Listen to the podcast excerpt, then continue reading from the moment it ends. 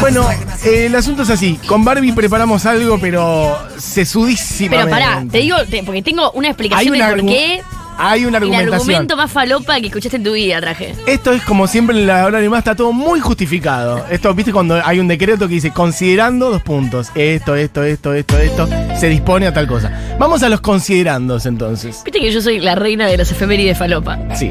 Bueno, Me gusta que en eso nos complementamos, porque yo soy cero efemérides. Vos sos full pero soy efemérides, efeméride. No, pero además, efemérides no es tipo nació fulano. Es Sí, sí. un día como hoy. Sí, sí. Ese día Se cayó en la calle. Spinetta y pidió encontró- 3 kilos de zamballón. Porque eh, mi explicación es que todo es una efeméride en realidad. Eh, la cuestión es que pasó algo muy eh, particular que me dieron ganas de hablar del tema porque siempre hablamos de una banda o un suceso, pero nunca hablamos de, de esto en general que ya es algo... Mira, Sí. lo googleás y en lugar de un estilo de música ¿Qué, ¿Qué dice?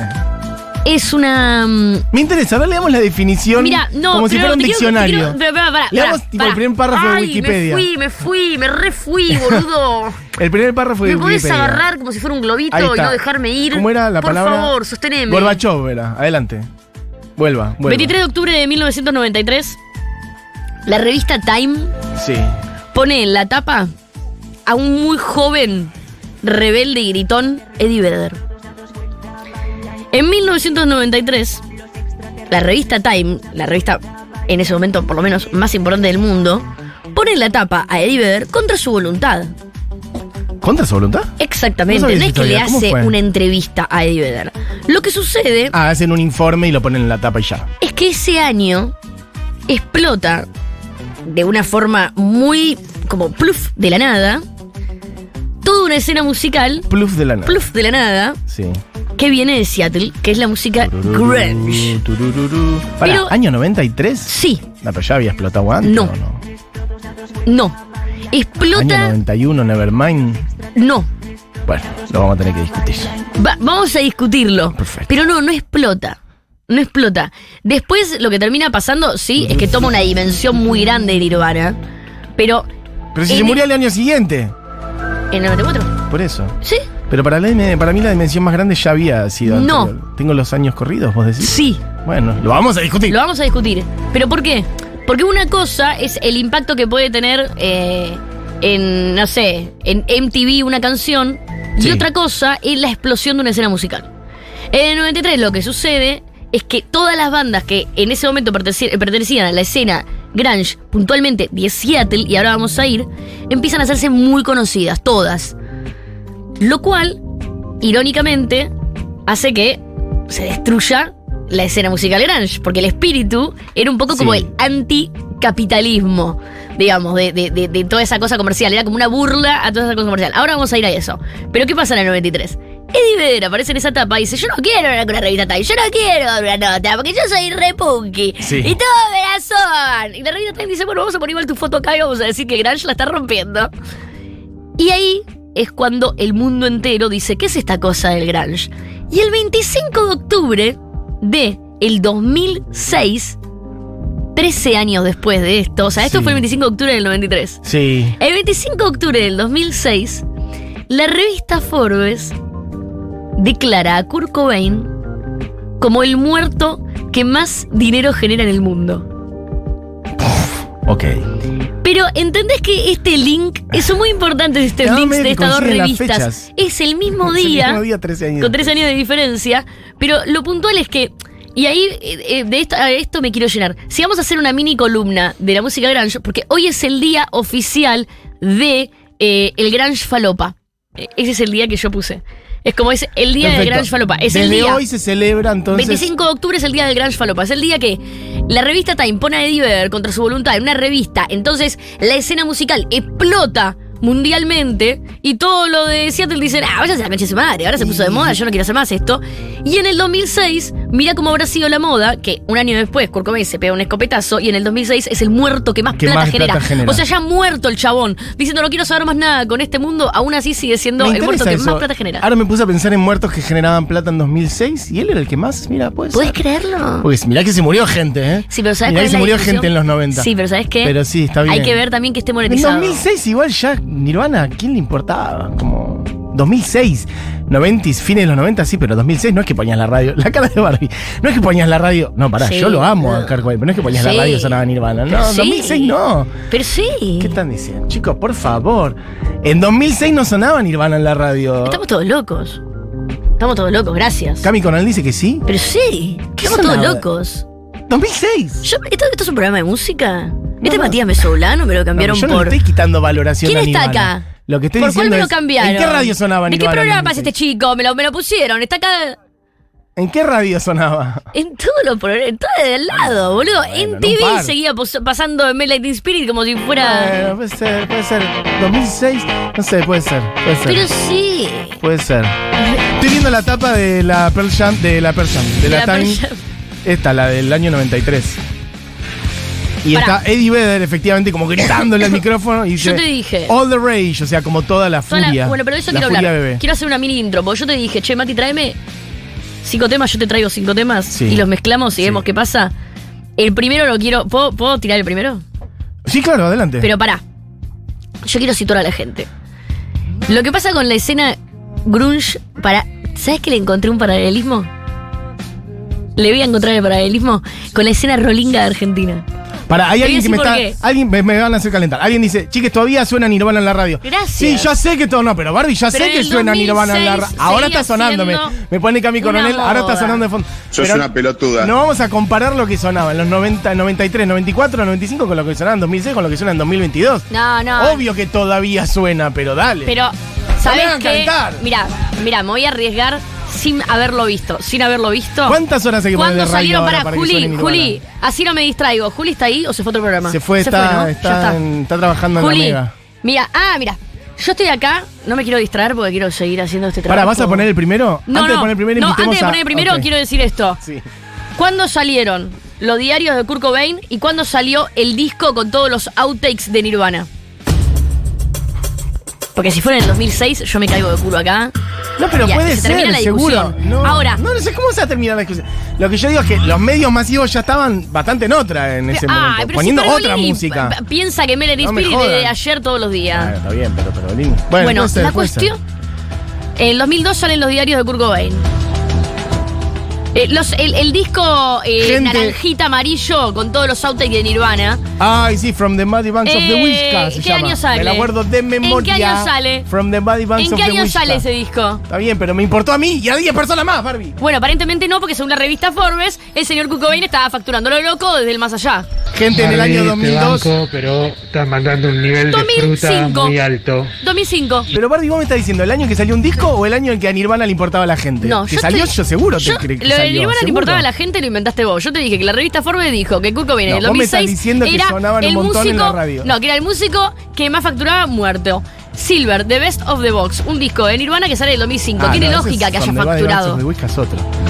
No, seguro, pero de ahí a que sonaron un montón en la radio es otra cosa, ¿no? Estamos todos locos. Bueno, ¿y cómo hacía plata? ¿Qué se puso? ¿Un parripollo? ¿Muerto? No, lo vendía. Regalías, claramente fue regalías. Eh, en el año 2002 salió el disco remasterizado con inéditos, por eso volvieron a la moda. ¿Podemos Facundo seguir? dice, no estoy seguro de qué año exactamente, pero cerca del 2006 sacaron ese compilado con inéditos. 2005, el que tiene You Know. You're Right. Ese. Y Perfecto. ese tema, boludo, ¿verdad? Era tipo hit.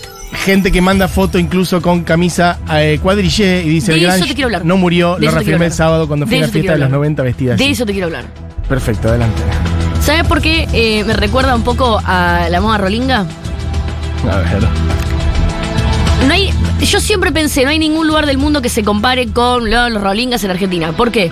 Porque es un estilo de música que va de la mano con una forma de vestir, que va de la mano con una forma descriptiva de una sociedad. Vos pensás, yo, yo pienso, un- me decís, un argentino de 20 años, 1998, y yo ya lo vi con Topper y. Rolinga. y- bueno, en Seattle pasa algo muy loco, que es que a principios de los 80 Seattle era, eh, hay mucha, de hecho hay mucha data de la que traje hoy para hacer esta intro, que es de un libro que recomiendo mucho, eh, que no me acuerdo el nombre, pero lo tengo por acá. Perfecto. Eh, eh, que- ah, sí, no, bueno. ¿Por qué Eh, no vamos? No voy a hablar de nada. ¿Por qué no vamos a los temas mientras no, vamos pará, charlando? Porque si no, no empezamos pará. nunca más. Pará, principios de los 80 Sí. Seattle eran todos cowboys. El look Sí. de una persona de Seattle era tipo Texas. Sí. Y era un lugar de pescadores donde estaba todo podri. Sí. Todo gris. Eso era Seattle en los lluvia. 80 Todos mentalicémonos. La camisa Seattle 80s. leñadora que te acaban de mandar en una foto Sí. era una camisa que usaban mucho los pescadores porque abrigaba mucho y costaba un dólar. Perfecto. Como una camisa medio de frisa que abriga. Todos los músicos de Seattle usaban esa camisa porque en Seattle hacía mucho frío y no tenían era- un sope. Era barata. Me encanta la explicación de por qué se puso de moda esa camisa. Entonces, había un luquete que usaban los pibes Sí. que tenía que ver con que eran muy adictos a la heroína, Sí. hijos de pescadores, tenían mucho frío y no tenían un sope, que se transformó en el look clásico de un rockero de los 90. Ay, qué divino. O Por sea, eso, para mí, tiene una familiaridad con el mundo rolinga, porque es como que se unió un estilo de música con una forma de vestir que no era de Seattle. Lo hicieron todos estos pendejos, ¿entendés? Estos pendejitos. Entonces empezaron a vestirse de esta forma y de repente pasó algo que terminó siendo casi como una apropiación cultural. Porque tenía que ver con no tener un sope Sí. y con que sea la única forma que tenían de abrigarse barato en ese momento. Y era algo como muy de ahí de la zona pesquera. La primera canción que yo traje no es grunge. Esta banda se llama Husker Du. Mucha de la gente que está escuchando la tiene que conocer porque es una banda muy clásica, con Bob Mould, han venido a Argentina. Sí. Es un bandón, esta canción es un temón. Se llama Don't Wanna Know If You're Lonely. Lo quiero dejar solo unos segundos para que. Sí, claro. Yo no quiero que nadie se ofenda con lo que voy a decir. No se ofendan, no empiecen a mandar mensajes de odio al pedo. Nadie necesita ser defendido, mucho menos Dave Grohl. Pero esto fue Fighters.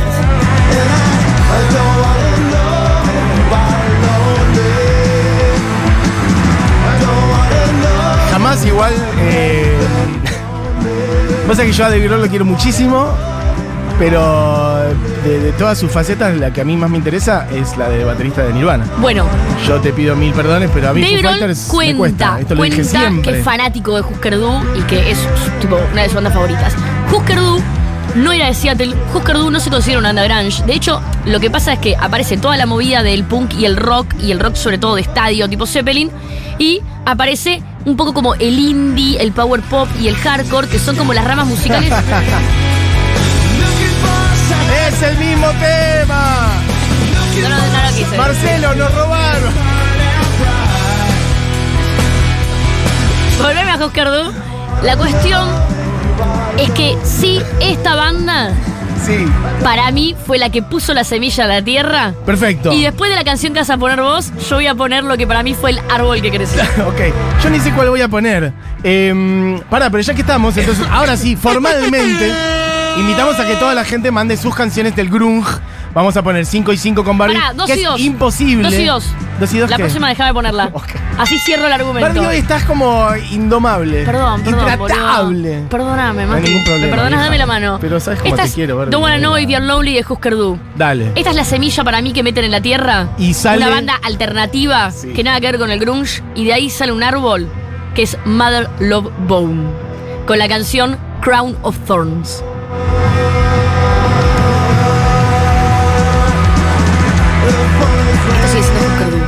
Viene, ahí viene. No, para que la gente sepa que no es que traje dos temas Bueno. iguales. Claro, Pero- pero. Bueno, lo que pasa con esta canción, más allá de que la canción es muy linda, acá sí, esto es lo último y después poner dos temas tuyos, pero porque para mí cierra un. un- Tengo el tema, tengo el tema perfecto para Dale, enganchar con este.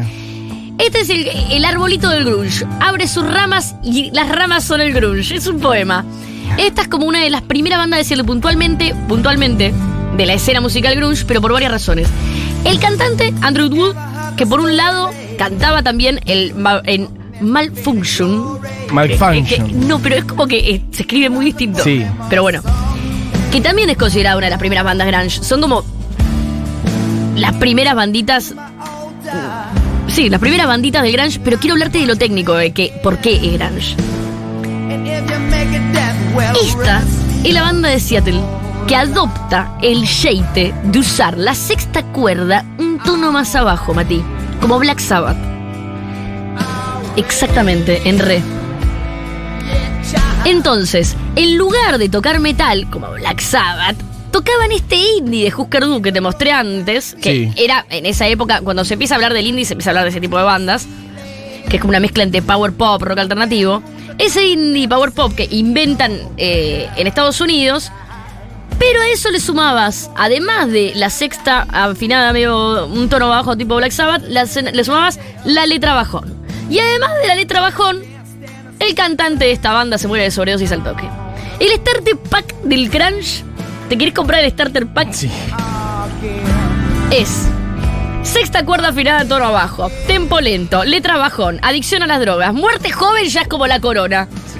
O sea, Mother Love Bone son los primeros, los que inventan. Dicen, a partir de ahora, ustedes quieren hacer grunge, me tienen que respetar todas estas señales. Después aparece otra rama que es más o menos lo mismo. Los cantantes no se mueren y cantan con una voz más nasal. La siguiente canción puede ser la voz. Ok, me gusta que el starter pack incluye morir. Sí. O sea, Tipo apenas- Alice in Chains, tenés que- Nirvana. no, pero me gusta como que el starter. que- Soundgarden. para arrancar, te tenés que morir. O sea. Es el starter pack. Bueno, efectivamente, bueno, ya hay mucha gente diciendo cuáles son sus canciones. Yo quiero que me digan, no quiero que hablemos solo Barbie y yo, así que quiero que me digan sus canciones del grunge. Y yo voy a ir a, bueno, una banda que tiene mucho que ver con esta, básicamente es Pearl Jam. Ya que hablamos de Diver. Es la otra rama, la voz nasal. Sí, es la otra rama Y que no muere. que no muere, pero que tiene que ver porque un par de los de mm, Mother Love Bone. Totalmente. Ah, son Pearl Jam. Totalmente. Stone Gossard, Un par, de hecho, la banda. Jeff Ament, sí, total. Y se conecta también con otra banda que es Temple of the Dog, Totalmente. Bueno, donde estaba Chris Cornell, Eddie Vedder también está ahí. Bueno, después se termina armando Pearl Jam. Totalmente, Mati. De hecho, para mí, eso es lo que hace que el- lo grunge sea realmente una escena concreta de Seattle.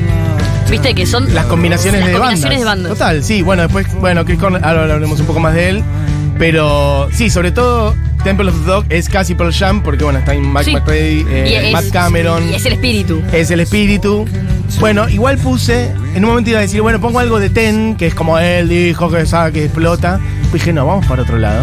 Así que traje algo un poquito más posterior, que es este temazo. que puede sonar un poco.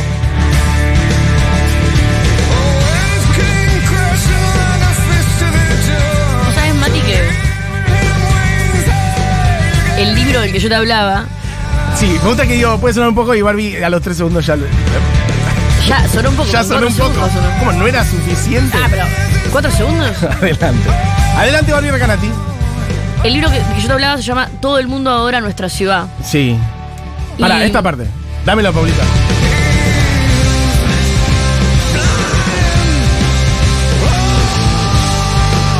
Uno de los mejores shows que vi en vivo fue Pearl Jam la primera vez que vino a Argentina. ¿Sabes que no fui a ese? Eso fue en Ferro, ¿no? En Fe- Ay, no me acordaba si era Ferro o Vélez, pero sí. Yo creo que en Ferro, a ese no fui y fui Un veintipico de noviembre. a La Plata recuerdo. después dos veces. Estoy mareado. Ah, no, fui a La Plata y al, a la- Ay, toqué ese día. al que fue en la costanera. Toqué. Que fue una Toqué, Vedder Que se quejó. El otro día hablábamos de eso porque hablábamos del predio del. Boludo, ahí del de Jack White. Toqué y Ver se quejó porque Exacto. el piso estaba muy embarrado y dijo, hasta que no pongan un camino lleno de maderas en el piso, Sí. no abran el predio. ¿Y sabes qué pasó? Una banda que abría el festival tuvo que tocar con las puertas cerradas, boludo. Una banda que llamaba U y terminaba con Topians. Sí. No te puedo creer. Y tocaste con las puertas Gracias. Eddie. Y bueno, bueno, Eh, Eddie Vedder venía de que se le muera No, alguna y, a- gente. y además me pasó Qué sé yo, la tratando de cuidar a la gente en La un punto. secuencia siguiente a esa fue que en el último tema que toqué, la gente entró.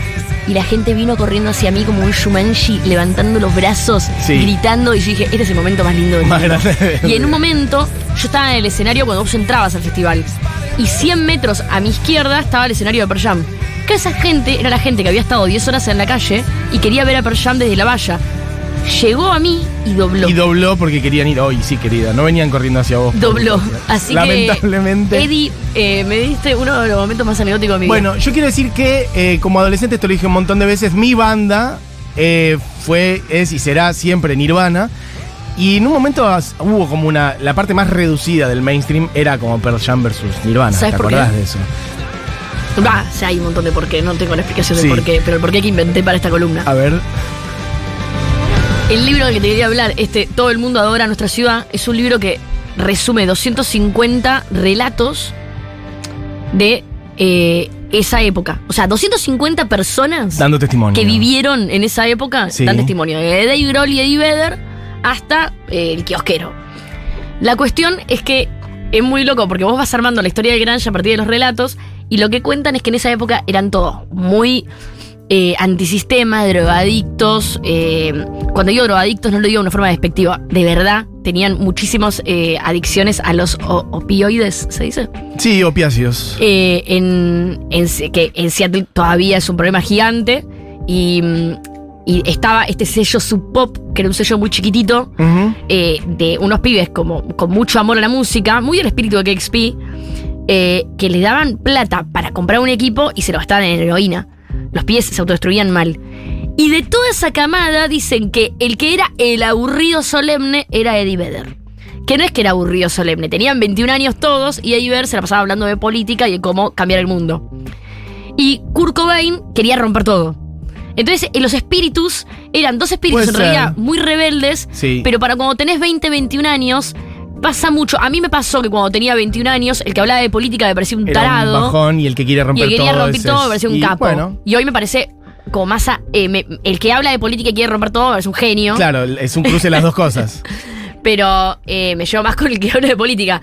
Entonces, Eddie Vedder tenía eso, era como que tenía el costado más intelectual. Eh, Sí, y- tenía otra energía. Más el destructivo. Bueno, sí, y autodestructivo también. autodestructivo. Bueno, Pearl Jam es. De hecho, lo que yo quería decir justamente con, con toda esa energía que transmitían ambas bandas, yo con Pearl Jam, de hecho, al principio me aburrí bastante. Me parecía una banda más aburrida. Nirvana era mi banda, que era increíblemente poderosa, Es que lo escuchás- energética y furia. En la energía, ¿lo escuchás eso que decimos? Y después con el tiempo me fui amigando con Pearl Jam. Eso Por es lo que quería razón. decir. Eso es lo que quería decir. Como que en su momento Pearl Jam me parecía aburrida. A mí hecho. también. Aburrida. A mí también. Este, y Nirvana era una cosa de A otro mí mundo. me- lo mismo. Y Nirvana, de hecho, dejó de existir, entonces quedó como. quedó ahí para siempre. Para mí siempre va a ser eso, Nirvana. Nunca decayó, pero con Y el te digo tiempo que- Pearl Jam fue subiendo en mi apreciación. Igual Sí. nunca va a ser lo que para mí es Nirvana, jamás. Sí, pero si hay que Pero es un hablar bandón. de tecnicismos grunge, Pearl Jam tiene todos los componentes técnicos y musicales de una banda grunge, ¿no? Con la afinación, con el Es una tempo, banda todo. prolija, suenan bien, son profesionales, son carismáticos, Nirvana? él es fachero. Nirvana, es Nirvana grunge es otra cosa. porque es Seattle y porque es Kurt Cobain en- eh, haciendo popular mundialmente la escena grunge. Pero en realidad Nirvana es mucho más rock alternativo. De Total, hecho, él es fanático, Kurt Cobain es muy fanático de Pixies y de Husker Du. Bandas que no son grunge. Bueno, que de hecho yo traje un par ahora que son más rock alternativo. Es que, ¿sabes otra, lo que creo en un yo.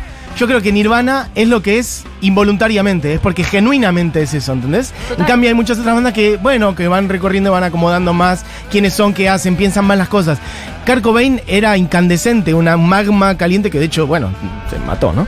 Este, bueno, en fin, gente diciendo cositas. Para, yo tendría que ir a otro, ¿no? Porque es dos y dos. Sí. No sé qué poner. ¿Qué- bueno, eh, de mi orden. Vamos con Soundgarden, chicos, ¿por qué no? Porque sí, porque está, y voy a meter un clásico porque me piace. Chris Cornell y un himno absoluto. Hay gente que lo dijo por ahí, pero no lo voy a pisar. Qué buen video. Hermoso video. Si no lo han visto, es efectivamente como un agujero negro incandescente que hace que todo se derrita, las caras de la gente, las- la gente que está operada, los muñecos, todo es un plástico derretido. Un, un videoclip que hoy sería muy de Pago y Gatriel. Mira, alguien dice justamente algo parecido a lo que yo decía antes, pero le pasó en vivo. Lo que me aburrí viendo a Pearl Jam. Tres horas tocando insoportable. Creo que en la Ciudad Deportiva de La Boca, Eduardo. Debe ser en el Ay, show al que vos show, fuiste. ese show tan. No era en la Ciudad Deportiva de La Boca, eso es en la costanera, pero sí muy cerquita. Y dice... black hole Bueno, hay gente que aparece a favor de Pearl Jam. Aguante Pearl Jam, Temazo Mati. Spoonman de Soundgarden. Bueno, podría haber puesto Spoonman, puse esto. Eh, trillada, pero Jeremy siempre me gustó. Sunshine de Alice in Chains. Bueno. Dejen esto en Spotify. Así le muestro a mi novia el plagio de Foo Fighters. No es plagio, ¿Sabes chicos. qué? No, no sabes por qué no, es plagio. Es un porque, mundo de sonido. no eh, es que era la melo ni la armonía. Dave Grohl tiene un, un docu, eh, ese que. Ese que se apropia de un estudio de grabación, no me acuerdo bien, no me acuerdo si era bueno o malo, yo no me acuerdo. Pero lo que sí me acuerdo es que habla mucho de Husker Du. Habla mucho, blanquea mucho la influencia que tiene Husker Du. No es que se hace la Dolou. Vamos a tus temas, Barbie, que no Traje dos temas que ya los pasé en este programa, pero los vuelvo a pasar porque la verdad es muy difícil cuando hablamos de grunge puro, grunge del 86 al 94 en la ciudad de Seattle. Grunge puro, puro, firmeza pura, de la más fina, de la sal más pura, de la fina del de Jujuy. The Gits es la banda con una mujer al frente de la música grunge. Estoy hablando de Mia Zapata y estoy hablando de una banda que posiblemente si Mia no hubiera sido mujer, o sea, si no hubiera sido violada y asesinada a la salida de un concierto, posiblemente hubiera sido un bandón mucho más conocido de lo que es. Porque sabes qué? Estaban desde antes de Nirvana y fueron una influencia muy grande para bandas, bueno, como Nirvana, como Soundgarden, como bandas, como que de verdad fueron un- un- una de los de las semillitas de ahí del grunge. No es que aparecieron después como la próxima banda que voy a hablar. Así que escuchamos un cachito Bob Cousin O de The Gits, un temón bien bando. come to show.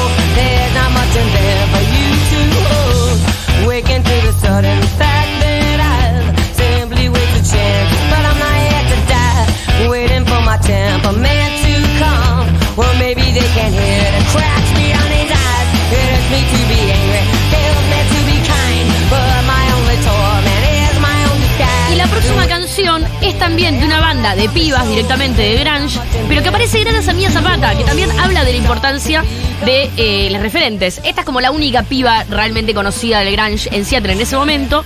Y después aparece la otra banda que también es muy recordada, que es Seven Year Beach, con otro temón que ya pasé por lo menos tres veces en este programa, que es Dead Men Don't Rape, que no es casualidad. Los hombres muertos no violan, porque era una forma también de hablar de lo que le había pasado a Mia Zapata.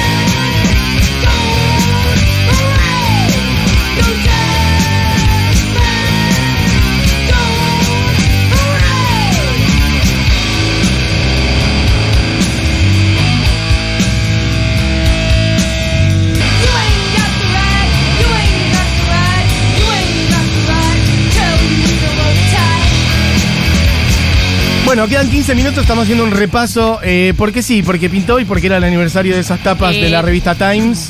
y- por y qué no, hoy y Forbes. Es el día, Es el de día el del Falopa. Falopa, perfecto. Este, mm, así que pueden decir sus temas del grunge. Hemos traído 5 cada uno, lo cual es imposible reducir la historia del grunge a 5 temas. Así que, de hecho, ahí tenía uno de Pablito que me mandó recién, lo perdí. Tra, tra, tra, tra, tra. Pablito 30, musicalizador de esta radio que está escuchando. Ah, y pasa el de Temple of Dog, Hunger Strike, que lo creo que está por ahí.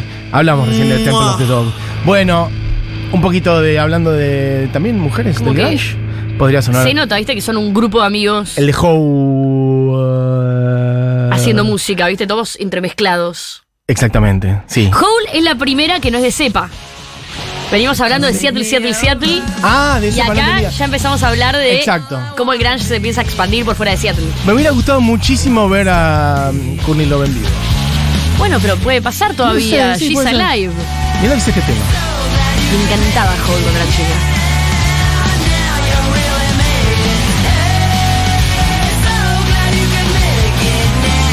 Bueno, esto lo hemos hablado mucho, además de cómo Courtney Love. También vuelvo a mis recuerdos, más allá de la data que tengo ahora, si vuelvo a lo que yo, a la información que yo tenía en ese momento. Courtney Love era la mala de la película.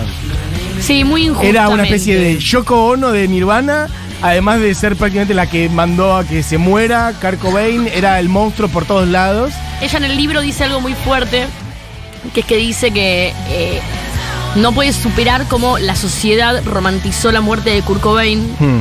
eh, haciendo prácticamente apología a la muerte, diciendo como, bueno, Kurt se mató porque no como haciendo, eh, como diciendo como si fuera una salida potable y no hablando de realmente lo, lo que le pasaba a Kurt Cobain más a nivel eh, eh, depresión y, y todos los problemas que atravesaba.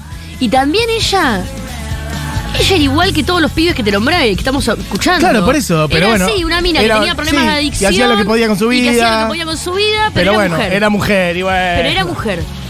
Bueno, suena Hole eh, haciendo Celebrities King. Y la otra, que acá también es donde digo que no es eh, reglamentaristamente grunge, porque también no nos interesa nunca a nosotros en este programa ponernos reglamentaristas con nada. Así que traje algo que es un poquito más rock alternativo, si se quiere, que son los Smashing Pumpkins, básicamente. Más o menos esta banda. Que tampoco vi nunca en vivo. Qué ganas de haber visto Ay, ¿vos sabés todas que yo los vi y no me acuerdo nada? ¿Dónde lo viste? Acá. Pero no me ¿En qué acuerdo nada. Bueno, alguien vio las Smashing Pumpkins y nos cuentan. Bueno, esta es Ballet with Butterflies Wings de ese disco doble que es Melancholy and the Infinite Sadness. Bueno, un poquito de. Es como que es una de esas bandas que. Es un sonido familiar, es rock alternativo si se quiere, pero bueno. No, no, pero es una de esas bandas, digo, que del grunge también empiezan a armar como otro género musical. Pero porque claro, el rock quería. alternativo pre-grunge era una cosa y el rock alternativo post-grunge empezó a hacer esto.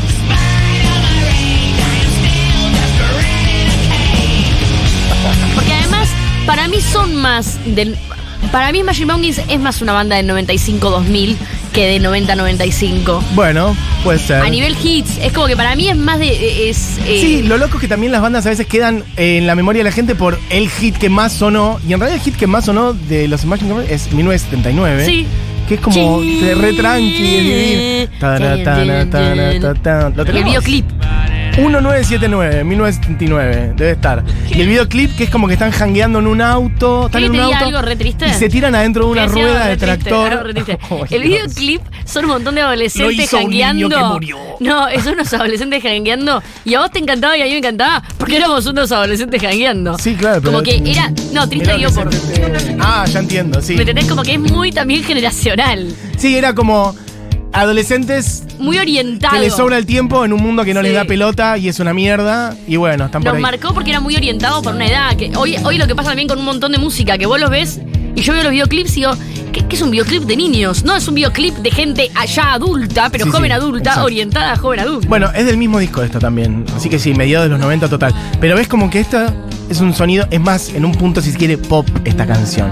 Como que le puede gustar a alguien que, que lo- no le gusta Pero el tanto. grunge ¿Ves que es re tiene tranqui? algo pop. Sí, pero escúchame, acá no hay una guitarra distorsionada, no hay, no hay nadie gritando en este tramo. Después sí, Sí, después pero sí. un poquito. Por eso para mí. Pero digo, esta podía sonar en radios más amables. Para Esto. mí lo que sí tiene es como, mientras se hacía, estaba hecho para adolescentes y jóvenes, de adolescentes y jóvenes. Era como, era como un grito de rebeldía. Era como el- el- Ay, la, la contracultura del mainstream, pero igual era mainstream. Porque mientras sonaba esto, sonaba los Backstreet Boys. Bueno, esa es la segunda parte de los 90, que es el horror, del cual hemos hablado la otra vez, cuando hablamos del año 90. Pará, No, pero Paulita, Paulita me putea y dice, ¿qué te pasa, Gil? Hablo de- no, no, porque ya hemos hablado una vez No es que contra los Backstreet Boys. Hoy no está es más contra los Backstreet. Boys. No, pero que hoy está más romantizado. Paulita, mirate, eh, ¿viste el documental de. Woodstock 99? me tira botones como loca. No quiero No, ensuciarme en la defensa, en defensa de lo que acaba de decir Matías Besoulán, muy fuera de contexto, si alguien escucha el programa hoy y dice, ¿qué le pasa a este hijo de ese red chucha? Es que a fines de los 90 apareció un fenómeno del pop con boy bands, con NSYNC, con Backstreet Boys, con Britney Spears, incluyéndola, que hoy se los trata muy distinto, pero que en ese momento era como, me estás cargando, ¿qué es esto? ¿Me entendés? Estaba esto, estaba. eh, Me acuerdo que había bandas como en ese momento No, re- también- placebo, como re alternativas y oscuras. Y, y estaban las bandas pop. Y había como una. Hoy ya lo consumimos todo junto, digerido, masticado. La explicación más profunda Distinto. es, en la primera parte de los 90, un montón de bandas antisistema queriendo romper todo. La segunda parte de los 90, todos los medios de comunicación que tenían a esas bandas en la vitrina dijeron, ah, ya está, se cayó el muro de Berlín. ¿Qué antisistema? Pro sistema total. MTV, paquetes, me- me- vender cosas, mercadería, McDonald's. Todo es venta, vender, vender, vender. Total. Y el pop. Ese pop fue muy funcional a eso. Hay que decirlo, Paulita. No, y Fue muy mira. funcional a eso. sí, esta es re pop, es lo que digo, pero no me vas a comparar. Pero era distinto, era distinto. Maleducada, no te metas con los Bueno, Backstreet está todo Boys, dice alguien por digerido. acá. Bueno, miren. Voy a ir yo con una canción que Se para mí, rompió todo. una, una banda que para mí es muy importante nombrarla acá. La he nombrado varias veces con vos, Mati, nunca trajimos ninguna canción y hoy era el día. A ver. Una ¿Nunca banda que. trajiste? No. Una banda que para mí es muy importante para el Grunge. No para mí. Para el Grunge fue muy importante, pero no es recordada como una de las bandas Grunge. Si vos nombrás 10 bandas, tal vez esta no la nombrás. No, no, sí, total. Pero en la escena Grunge fue muy importante. Estoy hablando de Screaming Trees. Que además el amigo Mark Flanagan Mark murió. Lanigan murió de COVID. este año, este De año. COVID murió. ¿Podés hacer una regia columna de los Screaming Trees prometo. otro día? El martes que viene hablo de Screaming Trees. Bien, perfecto. No, que no, voy a hablar algo del orgullo, seguro. Pero. La otra, Barbie. No, voy a hablar de, de Mark Lanigan en, en esta En semana. algún momento. porque- primero porque, bueno, acá va. Screaming no fue una banda protagónica, pero sí fue una banda muy importante de Grunge. Y de hecho te das cuenta porque la canción que estamos escuchando ya era con el batero Barrett Martin, que tocaba en Mad Season, que era otra de los supergrupos de Seattle, porque tenían integrantes tipo de Alice in Change, de Pearl Jam. Y Lanigan tiene en paralelo a la banda una carrera solista. El primer disco tiene invitado a Cobain y a Chris Novoselic. Ok. El último disco. Dos tercios de Nirvana. Sí. El último disco de Screaming Trees tiene a Josh Home de integrante. Y de hecho, Mark Lanigan después es integrante de Queens of the Stone Age. Pero hay que entender que es un integrante medio itinerante. Pero hay que entender algo. Yo fui a ver a Queens of the Stone Age eh, una vez en otro país Sí. porque me enteré que Mark Lanigan tocaba ahí, esa- en esa fecha. Mark Lanigan para Solo Queens of. Stone Age, sí. Porque así como Queens of the Stone Age es una banda recontra popular, Mark Lanigan para un montón de personas, como para mí, era un artista mucho más importante que Queens of the Stone Age y cualquier banda de grunge. Tiene una carrera solista muy increíble, Mark Lanigan. Bueno, ¿podés hacer la columna De hecho, otro día? como para mostrar así la puntita del iceberg Sí.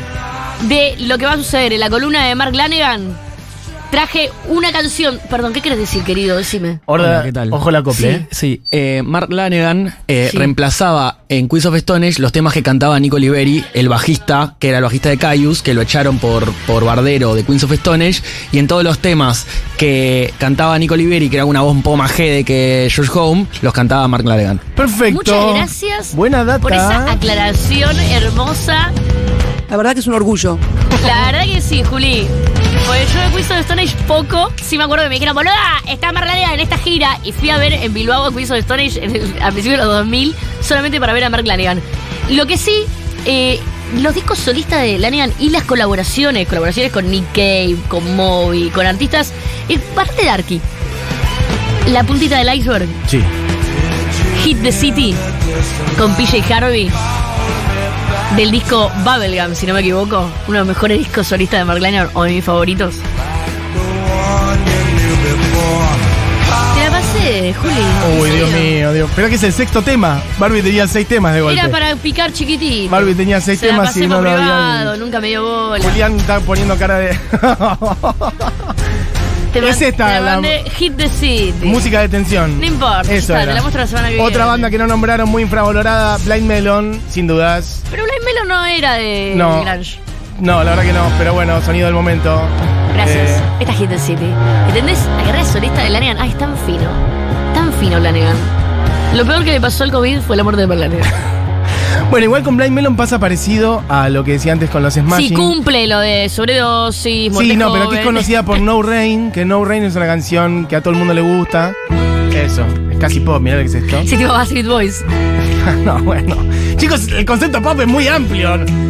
Uno dice pop y piensan cinco rubios cantando no sé qué. No, no, no, estoy de acuerdo con Mati. Una El pop cosa, es muy ah, amplio. claro, una cosa es pop y otra cosa es una banda prefabricada para vender discos con cinco pibes que los Uy, viste uy, un uy. vestuarista para que a la chica le guste y los consuma de forma heteronormativa y hegemónica y completamente destructiva para el capitalismo y el sistema que estamos defendiendo del feminismo. Tú me molestas. Paulita, te lo acaba de decir Barbie Recanati, no lo dije yo. O sea, ahora enojate con Barbie, a ¿Qué ver si podría, tenés eh, el, ovarios. consumo de- del consumo irónico. Uy, se nos mató una paloma en vivo. Quiero decir que la vi.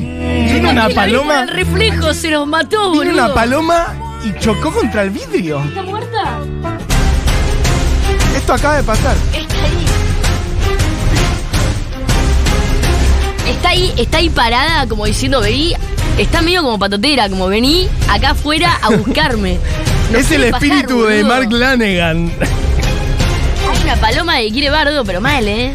Es el espíritu de Shannon Hoon. Una paloma se dio la cabeza contra el vidrio es de, de la cabina donde estamos eh, transmitiendo acá en Plaza de Mayo. Bueno, perfecto. Momento, antes de cerrar el programa, tengo que dar una información muy importante. Sí, por favor. Que es que ya está disponible el nuevo episodio de Fuimos Emergentes, Barbie Recanati.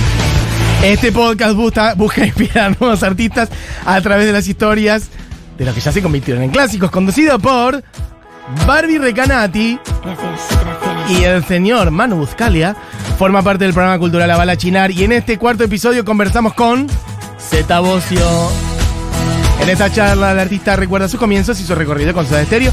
Z no solo giró por todo el mundo, sino que creó himnos inmortales que pasarían de generación en generación. Una vida dedicada a la música, chicas. Así que el nuevo episodio Fuimos Emergentes con Z Bocio ya está disponible en Spotify y puedes apretar el botón de seguir, Tuki, para enterarte de cada nuevo episodio. Así que bueno, esto también es pop, por ejemplo, ¿es? Esto también es pop. Esta es mi última banda del grunge, los Backstreet Boys.